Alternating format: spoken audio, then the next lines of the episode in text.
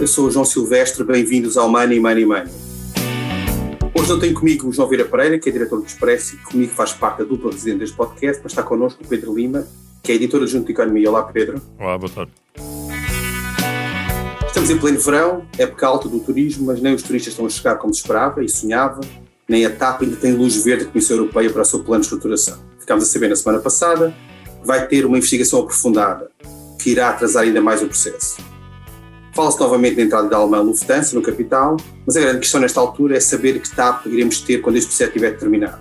E também que mercado poderá a companhia portuguesa disputar face aos concorrentes que nestes meses se têm aproveitado para se posicionar. Money Money Money tem o patrocínio do BPI. Soluções de crédito BPI. Realize agora os seus projetos. Banco BPI. Grupo CaixaBank. Pedro, começava por aqui, por esta questão mais recente, e estado mais recente, que é perceber até que ponto é que esta investigação da Comissão Europeia vai atrasar um processo que, que vai complicar um processo que já estava, aparentemente, a demorar bastante tempo e complicar a vida à TAP numa altura que já é por si só bastante difícil. O que é que te parece? Bem, eh, havia um pouco a expectativa que este processo tivesse concluído em março.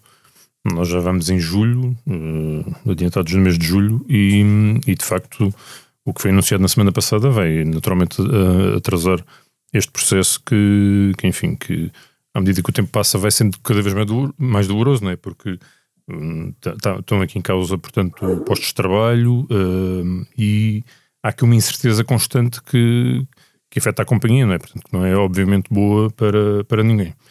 Um, se é sinal de que as coisas estão a correr mal, eu, eu, eu diria que, enfim, que atendendo aqui a TAP, um, portanto, foi classificado, o processo da TAP foi classificado dentro do, do, do, de um processo que vai para o lado da pandemia, dos, dos impactos da pandemia, uh, eu acho que é relativamente uh, normal que, que, tenha, que esteja a demorar este tempo, não, não conhecendo os meandros do, do, do que se passa nos corredores de Bruxelas, enfim, mas a Comissão Europeia também tem sempre tanta coisa para tratar que eu admito que de facto não seja uh, sinal de que as coisas estejam a correr mal.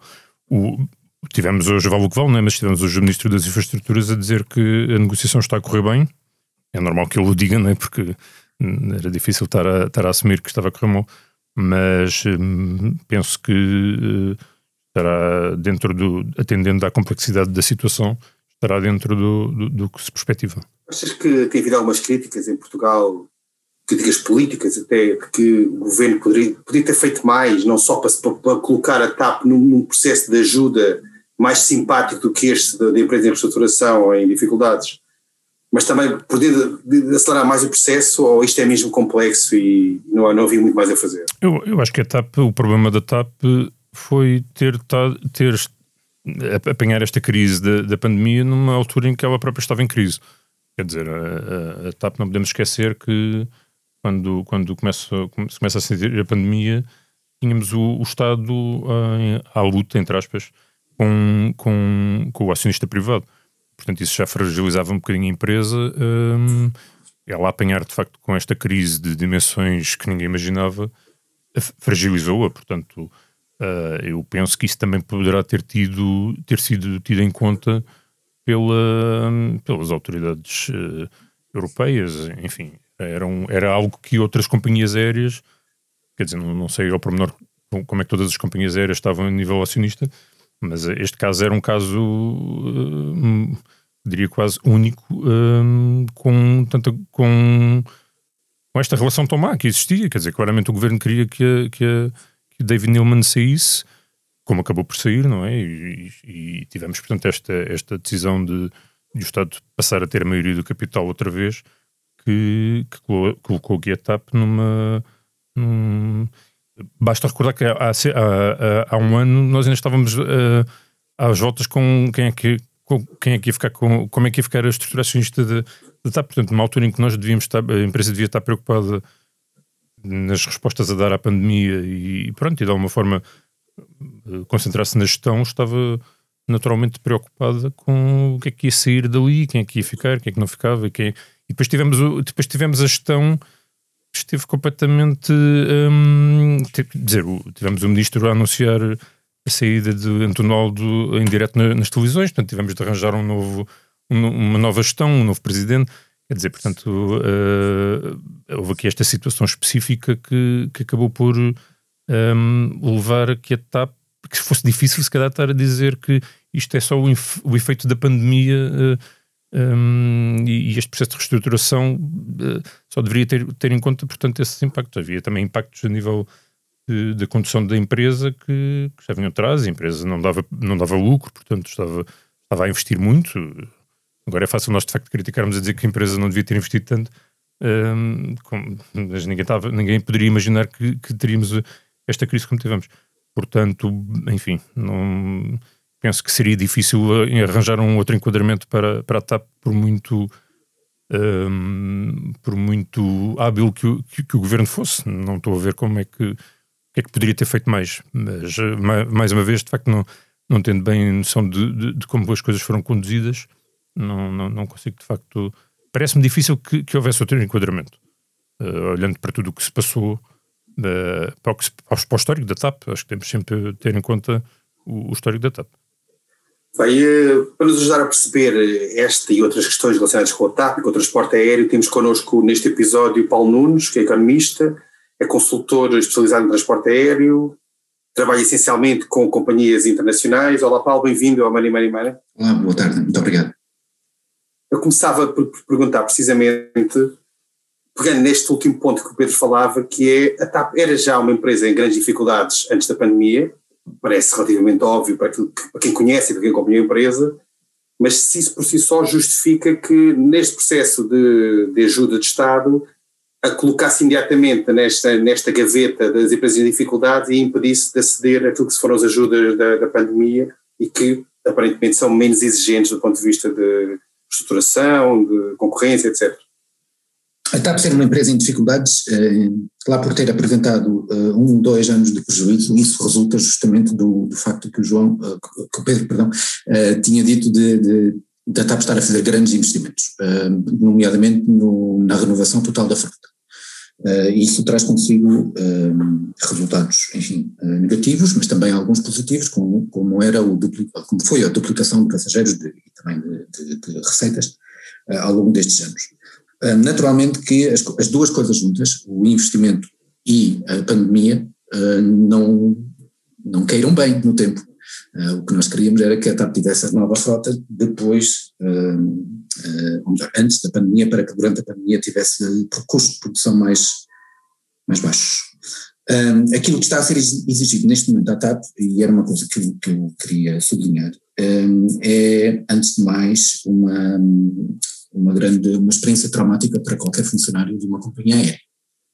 Um, isto nunca, nunca pode ser esquecido, eu já passei por isso enquanto funcionário de uma companhia aérea também, uh, já passei por isso enquanto consultor para companhias aéreas também, e vejo sempre a reação que, uh, emocional que isto terá no, no uh, funcionário, muito embora há sempre a justificação superior por trás de é para o bem da companhia e vamos lá salvar a companhia, embora isso nunca seja garantido, tal como não está garantido no caso da TAP.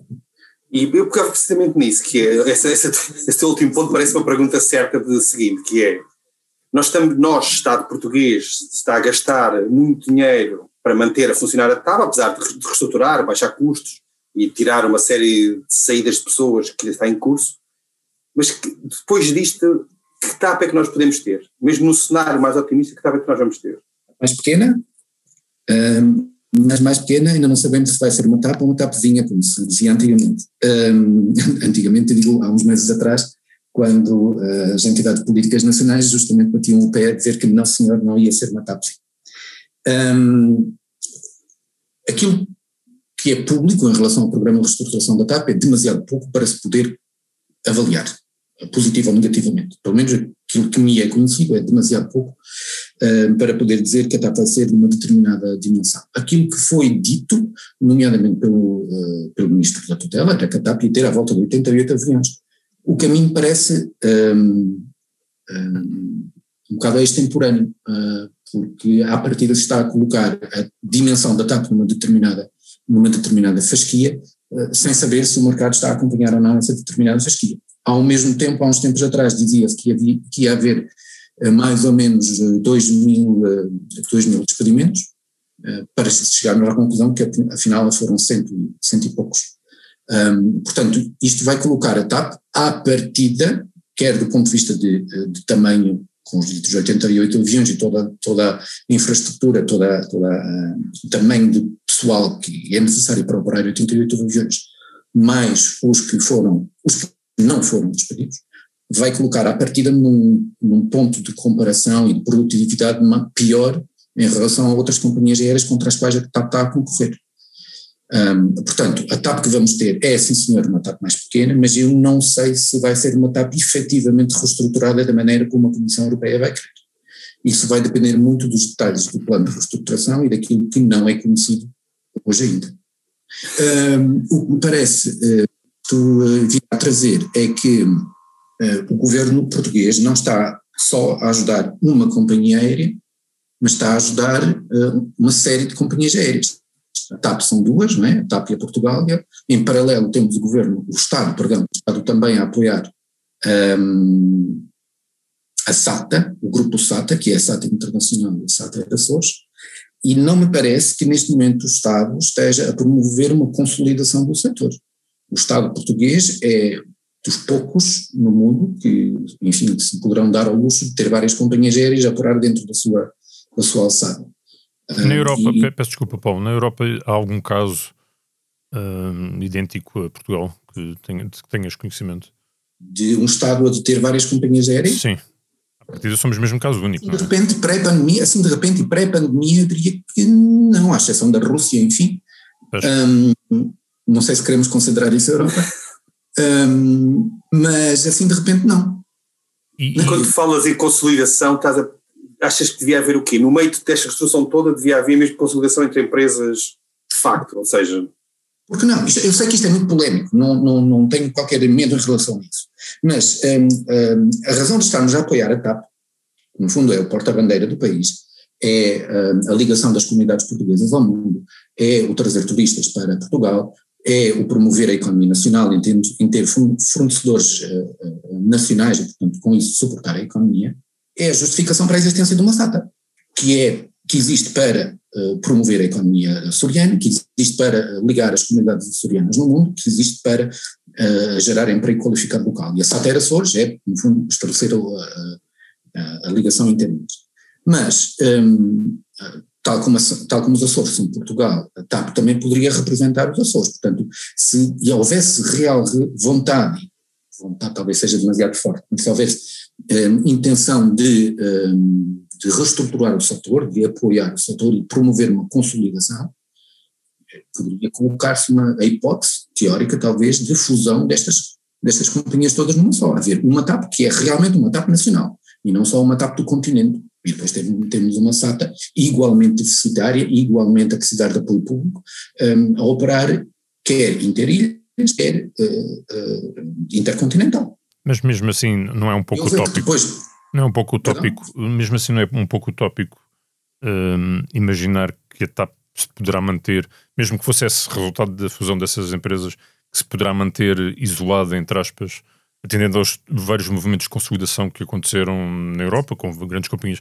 Quer dizer, é a TAP não está, a TAP individual, como está agora, ou nessa, nessa, potencial fusão que referias, a TAP não está condenada, digamos assim, a ser engolida, por, por exemplo, por uma Lufthansa, que o, que o próprio governo e até o Presidente da República vieram admitir que um, estava a olhar ou poderia vir a tomar uma posição na, na TAP? Sim não. Um, ao mesmo tempo que tens razão, ao dizer que é um pouco utópico uh, pensar-se que uma TAP poderia ser autónoma, existem várias companhias aéreas, nomeadamente na periferia europeia, que continuam a ser autónomas e que funcionam muito bem e que dão lucro, ou davam lucro ao mundial. Finlândia, uh, com a Finnair, a Islândia com a Icelandair. Na Grécia uh, tínhamos a, a Aegean, que absorveu a antiga Olympic, após a Olympic também andar para trás e para a frente nos seus, nos seus problemas internos, que era uma companhia estatal. Um, a, a, mim não me chocaria haver uma consolidação nacional, embora, claro, que do ponto de vista do direito à concorrência teria que haver uma certa, uma certa um certo alinhamento e uma certa aprovação ao nível dessas instâncias. Portanto, nesse aspecto tens razão, há uma espécie de utopia que no fundo um, é vivida uh, por outras companhias aéreas e continua a existir.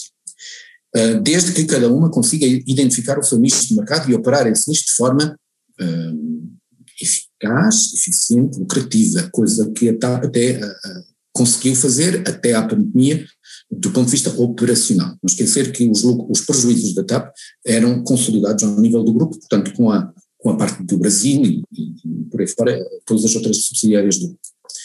Um, mas, por outro lado, concordo plenamente, a questão coloca-se: será que uma TAP consegue sobreviver sozinha?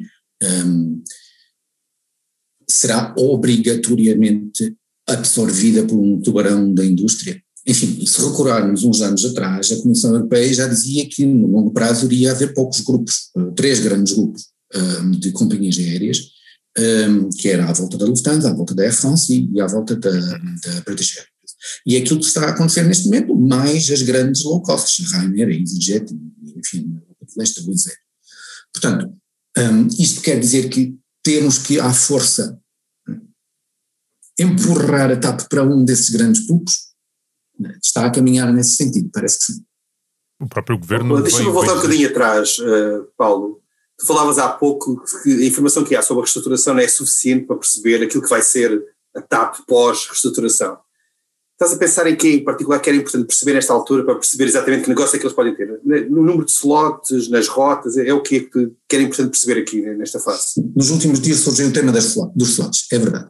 Um, e, e, eu tive com, com, algum cuidado a ler o documento que saiu da, da, da Comissão Europeia um, e eles falam lá em dois pontos. Uh, o primeiro ponto é a reorganização do grupo TAP, um, separando aquilo que é, uh, eles dizem lá, core activity, uh, daquilo que é o, o core business, enfim, justificar core com core, um, o core business da empresa com, um, a separar isso do que é, uh, do que é non-core. Mas isso também pode ser entendido como muito, muito uh, polémico. Um, um departamento de engenharia é essencial a uma companhia aérea ou não? Existem companhias que fazem o outsourcing da totalidade da sua, da sua engenharia, ou do seu catering, ou dos seus sistemas informáticos, e, e portanto, uh, sobrevivem. Uh, um dos pontos é esse, reorganização do grupo. Outro ponto é a reestruturação da atividade uh, do transporte aéreo. E, e, é nesse ponto que não temos informação absolutamente nenhuma, porque não sabemos que rede a CATAP vai operar no futuro. Não sabemos se vai continuar a haver o grande enfoque no Brasil e nos Estados Unidos para ligar pessoal ao, à África, à rede africana e à rede europeia. Um, e, portanto, enquanto não há esta incerteza, enquanto há esta incerteza, é um bocado difícil uh, avaliar quantos aviões é que a TAP realmente vai precisar. porque, no fundo, digo isto sempre, no fundo, o que devia ditar a dimensão da companhia aérea é a procura efetiva no mercado. Se existe procura para encher 88 aviões, então sim senhor, com certeza que temos uh, justificação para operar 88 aviões. Mas se por outro lado dissermos que nos vamos concentrar, por exemplo, só numa região geográfica, seja Europa, seja, seja Brasil, seja outro, outro qualquer, ou que nos vamos concentrar só num segmento de mercado, um, os turistas. Uh, e, portanto, com isso abandonamos um segmento de mercado que, por natureza, é mais lucrativo e paga mais do, do, do passageiro de negócios uh, automaticamente precisamos de outro tipo de organização empresarial e de outro tipo de, eh, de modelo de negócio, do fundo. Uh, portanto, tem implicações a, a, montante e a jusante ao nível do tamanho da empresa. Mas lá está, é, é, tudo depende da maneira como o plano de negócios foi, uh, foi desenhado, o plano de restauração foi desenhado para a empresa. E, e como disse, não é, ainda bem que, que isto não é público, uh, porque no fundo também a companhia e o Estado têm que proteger a sua companhia.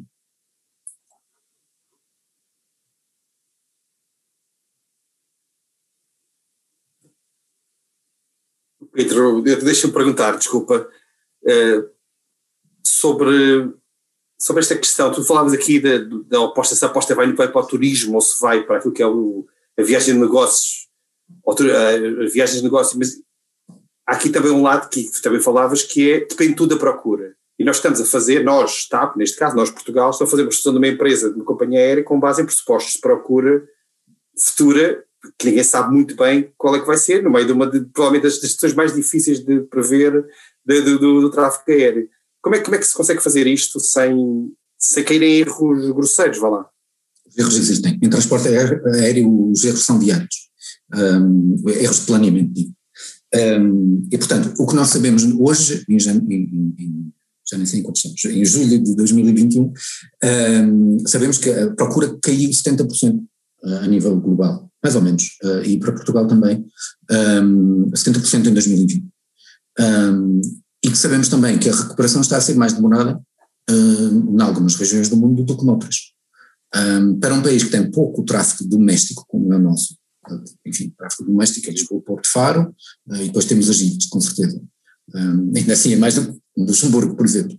Um, mas para um país que tem um volume de tráfego muito pequeno, não pode, a companhia aérea não pode depender de, de recuperar o seu negócio com base no volume doméstico o que não está a acontecer nos Estados Unidos. As companhias aéreas dos Estados Unidos já estão a apresentar lucros, justamente porque redirecionaram a sua capacidade para o mercado doméstico e a Delta neste momento já está a apresentar lucros a nível doméstico. Portanto, ah, nós não temos essa sorte, entre aspas. Também porque ah, as nossas ah, fronteiras são demasiado pequenas e demasiado dependentes daquilo que os nossos vizinhos estão a fazer enfim, a Inglaterra abre fecha à sua vontade, a Espanha abre fecha à sua vontade, o resto, o resto dos países europeus também, também, portanto não podemos uh, expandir como queremos.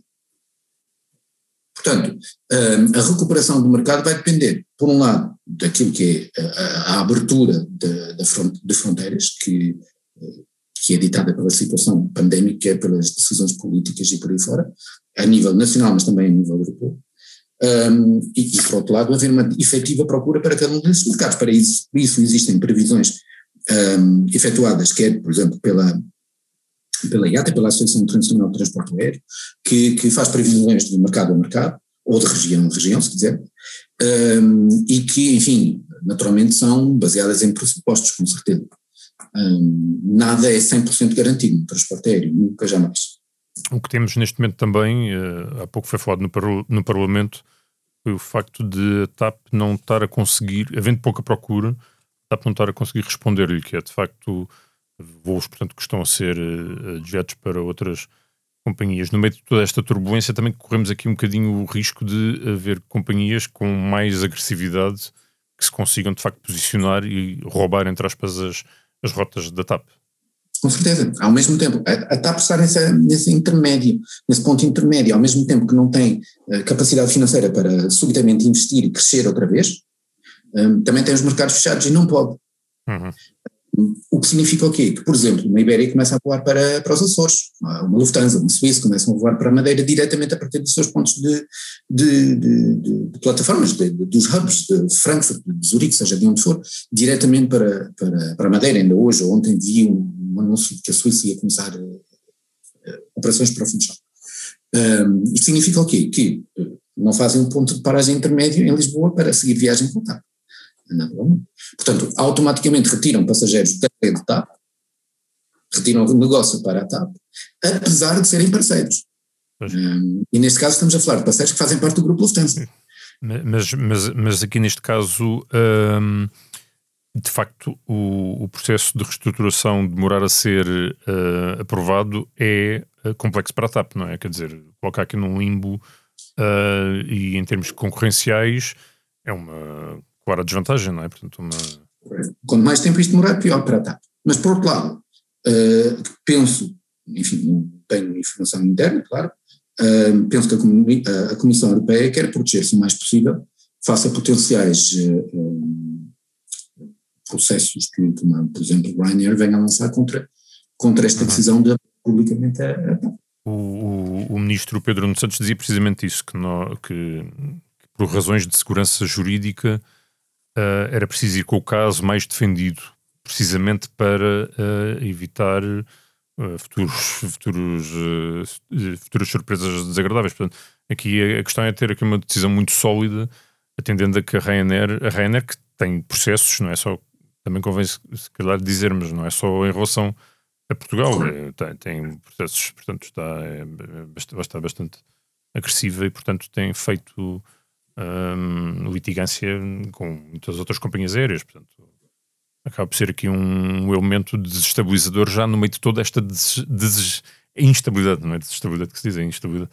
Um, mas é o que é, não é? Portanto, ela existe. Mas, exatamente, é o que é. O problema é que, como estavas, como estavas a dizer, o problema é que quanto mais tempo esta decisão, a aprovação final se estender no tempo e a TAP ter, entre aspas, a liberdade para voltar a crescer e fazer aquilo que quer, o que vai demorar algum tempo, uh, nesse entretanto, os concorrentes entram no mercado e retiram os passageiros existentes e futuros uh, à operação TAP. Portanto, uh, no fundo, é a trajetória descendente e quanto mais tempo demorar a aprovação, mais descendente será essa trajetória. Portanto, retomar o ponto de crescimento vai ser muito mais difícil porque cada vez estamos num ponto mais baixo. É, é tão simples quanto isto. Um argumento que tem, que tem surgido, ou que surge frequentemente no debate sobre ajuda ou não à TAP, é a ideia de que, não havendo TAP, por hipótese falindo a TAP, haveria sempre uma empresa privada, uma companhia privada disponível para fazer essa rota se houver procura. Isso, isso é mesmo assim ou há, ou há, rotas que é impossível manter, manter a funcionar ou existir sem ser uma TAP? Olha, eu já trabalho nisto há 20 anos uh, e consigo dar-te exemplos para todos os casos possíveis. Uh, quer para casos onde isso correu bem, relativamente bem, quer para casos onde isso correu relativamente mal, uh, simplesmente porque o mercado deixou de existir. Portanto, imaginemos, uma TAP deixa de, existir. Significa que o mercado nacional vai colapsar? Provavelmente não. Justamente porque irá, irá haver capacidade, quando eu digo capacidade, digo aviões, rotas, uh, lugares um, oferecidos pelas companhias aéreas existentes no país, uh, e com isto incluo também uma Ryanair e uma EasyJet e todas as outras que operam, como poderá haver outras companhias aéreas, privadas ou não, não interessa, a começar a, a oferecer capacidade no mercado nacional para substituir uh, a, o desaparecimento da TAP. Isto já aconteceu antes noutros países, portanto não é nada de, nada de extraordinário. Na Hungria a Malef desapareceu e, enfim, o que é que aconteceu? A Ryanair e a Wizz Air entraram no mercado, começaram a servir as rotas, a fazer as rotas que, que a Malef fazia e, portanto, o mercado continua a existir. Um, existem rotas que são de tal forma essenciais e que só a TAP pode fazer. Vamos talvez separar esta frase em duas. Existem rotas que são importantes para Portugal, tem que ser a TAP a fazê-las? Não sei. Uh, as, as, ligações às comunidades, sejam elas uh, Venezuela, por exemplo, sejam elas Angola, Moçambique, os Palopes, uh, por aí fora. Eh, tem que ser a TAP? Não sei. Neste momento temos, ou enfim, pré-pandemia, temos a Euroatlantic Airways a fazer São Tomé. Portanto, portanto porque é não haveria de conseguir fazê-lo também para as outras regiões? Não há, não há do meu ponto de vista, uma relação umbilical direta que obriga que seja esta companhia, chamada TAP ou outra qualquer, a fazer a rota. Vamos lá ver. Mesmo assim, e, pondo agora o, o chapéu do advogado do diabo também, obviamente do ponto de vista do uh, legal, regulatório, existem os acordos bilaterais negociados entre Estados e com estes uh, uh, acordos bilaterais também há o Designated Carrier Status, cujo nome em português me está a escapar agora, que é a identificação do, eh, de quem é que é o operador legalmente aceito entre, entre países.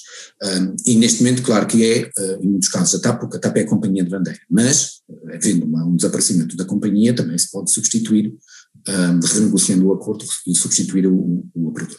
Mas isto para dizer o quê? Eu não acredito que a TAP vá desaparecer. Um, quer porque não há vontade política nesse aspecto. Obviamente que o nosso governo está muito apoiante da TAP e, portanto, vai fazer tudo para apoiar a TAP, um, quer porque também existem alternativas de futuro que se estão a desenhar, nomeadamente o que está a especular no mercado com a, com a entrada de uma Lufthansa que viria a entrar numa TAP e não numa outra qualquer, uh, companhia qualquer.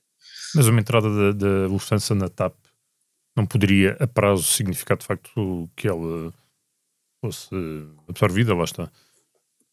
Ou seja, tomado, tomando a Lufthansa uma posição minoritária, como, como seria, portanto, provável, longo prazo, uh, acabaria se calhar por ser eh, uma quase mera subsidiária, não é? Portanto, ou seja, a partir do momento em que abrimos a porta à Lufthansa, não estamos basicamente a, a abrir esse caminho. Uh, e então? Pois. Não podemos ter as duas coisas ao mesmo claro, tempo. Claro, não podemos ser donos nossa TAP, e a TAP é nossa, e ao mesmo tempo querer que, tem, que, uma, que uma grande companhia uh, externa, seja ela Lufthansa ou outra, uh, subitamente tome conta da gestão e que aceite não ser dona da companhia. Uh, portanto, uh, lá está, afinal queremos o quê? e volto a dizer, nada do que está a passar na TAP é único. isto já aconteceu noutras situações também. A Lufthansa é um exemplo que acabou por entrar no capital da Austrian, acabou por entrar no capital da, da Swiss, acabou por entrar no capital da uh, Brussels Airlines, um, justamente em momentos em que as próprias companhias aéreas estavam em dificuldades. A Brussels Airlines é descendente da SAP, a Swiss é descendente da Swissair. Um, portanto, uh, o que a TAP virá a ser será apenas, digo entre aspas, apenas mais um elemento do grupo Lufthansa, se for o caso, uh, que irá trazer algum contributo para o grupo e a TAP irá uh, beneficiar de fazer parte desse grupo. Significa também cedermos um bocado do controle a uma entidade externa. Sim. Bem, o, o nosso tempo. Questões políticas. O nosso tempo está a chegar ao fim. Mais uma vez, os episódios passam muito depressa neste Money Money Money.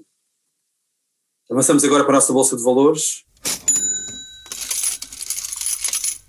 Cada convidado é apresentado um tema para o qual deve dar ordem de compra ou de venda. Eu começo por ti, Pedro Lima, e uma notícia que é de hoje também, uma declaração, neste caso, do, do ministro Pedro Nuno Santos, e que tem a ver, está relacionada com este tema, que é sobre a ground force e que o ministro Pedro Nuno Santos disse que o Estado ou a TAP encontrarão uma solução para a ground force, que não será na nacionalização. Tu compras ou vendes este argumento?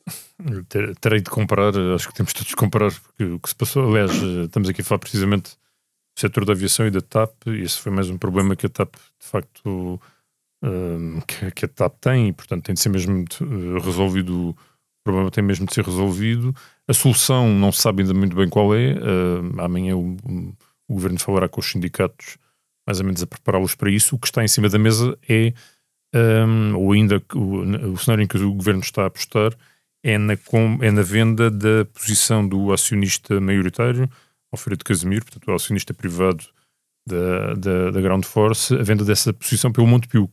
Portanto, o Montepio neste momento tem o poder, tem as ações já em sua posse, digamos assim, por, por, por causa do incumprimento de uma dívida por parte da, da, da Ground Force e, portanto, neste momento o Montepio estará a tentar vender um, essa posição da Ground Force e talvez a situação se resolva por aí. Caso não se resolva, o Governo vai ter mesmo de intervir. O que tivemos no fim de semana nos aeroportos foi uh, dramático, atendendo a todo o caos que já existe no setor. Uh, Paulo, também uma, uma, questão que é de hoje, foi hoje apresentado no Parlamento o relatório ainda preliminar da Comissão Parlamentar, Parlamentar de Inquérito a Novo Banco e que diz que a supervisão falhou em toda a linha, no BES, nomeadamente até, até ao momento da resolução. Tu compras ou vendes esta, esta leitura? Eu confesso que eh, eu sei algumas coisas de transporte aéreo, de gestão bancária, não sei grande coisa, um, portanto, não posso, não posso comprar ou vender uma coisa sobre a qual não percebo nada. Um, enfim, uh, falhou, sabemos isso, a posteriori, sobre, sobre, sobre aquilo que saiu na imprensa, sabemos que alguma coisa correu muito mal e honestamente, vendo as, as declarações de, de algumas entidades nestas comissões de inquérito, as, as dúvidas levantam-se com certeza foi o 79 episódio do Money Money Money. A edição esteve a cargo de João Luís Amorim. Não se esqueça, envie-nos questões e sugestões de temas para o e-mail economia.expresso.empresa.pt. Até lá, tome muito bem conta da sua carteira. Money Money Money tem o patrocínio do BPI. Soluções de crédito BPI. Realize agora os seus projetos. Banco BPI. Grupo CaixaBank.